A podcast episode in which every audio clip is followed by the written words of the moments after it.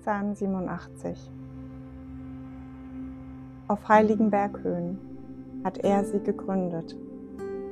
Der Herr liebt die Stadt Zion mit ihren Toren, mehr als alle anderen Wohnstätten Jakobs.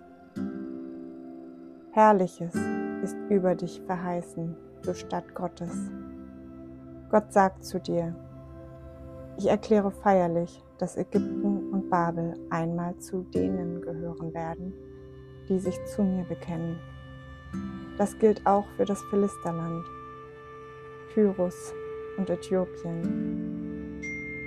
In all diesen Ländern wird es Menschen geben, von denen es heißen wird, diese sind dort in Zion geboren.